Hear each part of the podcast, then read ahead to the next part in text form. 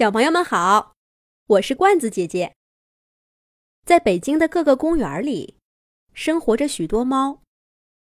它们有的在公园里出生，在公园里长大；有的是从别的地方长途跋涉而来。前几天，罐子姐姐在中山公园遇到了一只小白猫，它给我讲了自己有趣的生活。现在。就让我们一起来听一听吧。你们好啊，我叫小白，是一只小猫。中山公园水榭旁边的假山上是我的家。我知道，在你们人类的概念里，我是一只流浪猫。不止一个人跟我这么说过了。其实才不是呢，没有家的。才叫流浪。我小白有家，这也不能怪你们。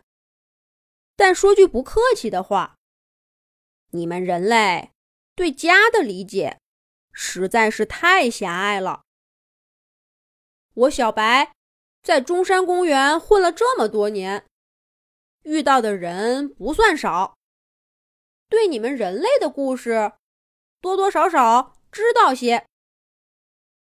据说几万年以前，在你们人类还没有统治这个地球的时候，你们就生活在一个大家庭里，身边总是有亲人和朋友，一起找吃的，一起照顾孩子，一起躲避危险。只有这样，你们才会觉得温馨和安全。没有伙伴的人。就没有家。一直到今天，你们还是那么害怕孤单。可我们猫才不是这样呢。几百万年前，我们的祖先就开始独立生活了。对每一只小猫来说，离开妈妈，生活才真正开始了。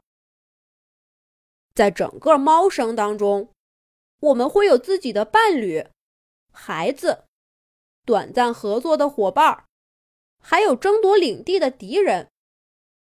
但最终陪伴我们的，生命中最重要的那只猫，是自己。所以，浪迹天涯也好，禁锢在一个小地方也罢，我在哪儿，哪儿就是家。当然了，我爱我家里的一花一树，我希望一辈子都不离开。我喜欢家里到处有自己的气味儿，所以每个早晨和晚上，我会在水榭周围、假山上的树林里，还有四宜轩的长廊上走一圈儿。哦，对了，水榭，我想好多人没听说过。我一开始也不懂，后来才知道，这完全是你们人类故弄玄虚嘛。水榭就是一个小水塘，这里是中山公园唯一的一片水。我用脑袋拱一拱我喜欢的树叶，用鼻子蹭一蹭新开的小花。有时候我还会抬起尾巴，在石头上。淋几滴尿，那里面散发着浓浓的我自己的气味儿，让我感到安全和舒服。我知道，这也是你们人类不喜欢的。不知道从什么时候开始，你们越来越不喜欢自己的味道，不单单是排泄物的味道，你们甚至还发明了香水儿来遮住汗味儿。有一只曾经在你们人类家里生活过的猫告诉我，如果它不小心在哪儿淋了一滴尿，它的人类朋友就会迅速动用最强力的除味剂，洗得干干净净的。可奇怪的是，你们喜欢花香和果香，这有什么区别呢？不都是生命的气味吗？我更喜欢我自己的气味儿。不过说一天道一万，不管我对你们人类有多少不理解，想在中山公园这样的地方生活的好，还真得靠你们人类。别的不说，吃的就大部分是你们给的。我们也不是不会自己找食，要知道，我们的猫科亲戚可是称霸了整个食物链。但是看看这城市和公园，全都是按照你们人类喜欢的样子设计的。我们的猎物太少了，而且最近公园里的猫越来越多。听说。好多都是被人带到这儿，没带回去的。你问我是从哪儿来的？对不起，我不想谈这个话题，你就当我不记得了吧。咱们说回吃的，猫多了，想吃到好的，就得各显神通。有的猫跟在野外生活的时候一样，靠个头大。爪子凶，把其他猫都赶走，自己先吃。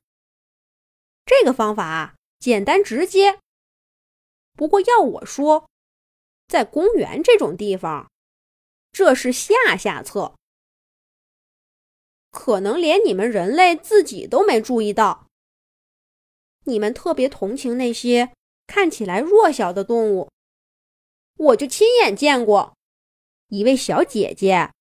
把好不容易打败所有竞争者、刚吃上一口饭的大黑赶走，硬是把吃的都给了躲在一边的小花。其实小花刚吃完饭，可谁还嫌食物多不是？当然了，装可怜也不是什么高明的办法。想让那些拿着猫粮的人心甘情愿的把吃的给你。不是随便给一只猫，而是非你不可。今天你不在，他宁愿揣着猫粮回去，明天再来找你。这就得想办法了。太胆小了肯定不行，一看见人就跑，怎么让人对你印象深刻？人们虽然同情弱者，可要说喜欢，还是得有点个性。这一点，前面树林里的黑尾巴就做得不错。他喜欢蹲在树杈上，碰到带猫粮的人，就扑腾一声蹦到人家面前，抬着头喵喵叫。想想看，你能碰上几次，公园里的猫见着你不跑，反而蹦到你面前的，不给点吃的？只怕自己都觉得不对吧？不过像黑尾巴这样，也不过是中策。日子一久，人们会觉得你是不是对谁都这样？我小白集美貌与智慧于一身，当然有更高明的办法。你想知道是什么？对不起，这是机密。不能随便告诉别人。我就说一点吧，做猫要懂得，不能只看到眼前的利益，格局要大一点。要是有人今天没有猫粮，千万不要纠缠，来日方长。嘿嘿，不瞒你们说，我小白现在有几个固定的食物来源。从不愁吃的，懂了吧？猫要靠智慧。哦，不早了，不早了，送食物的要来了。再见了，小朋友们。要是你对我的故事感兴趣，就给罐子姐姐留言。你们越喜欢我，我越愿意给你们讲故事。小朋友们可以让爸爸妈妈关注微信公众号“童话罐子”，上面每天都有每一集出现的动物朋友，有趣的图片、视频和小故事。小朋友们，再见。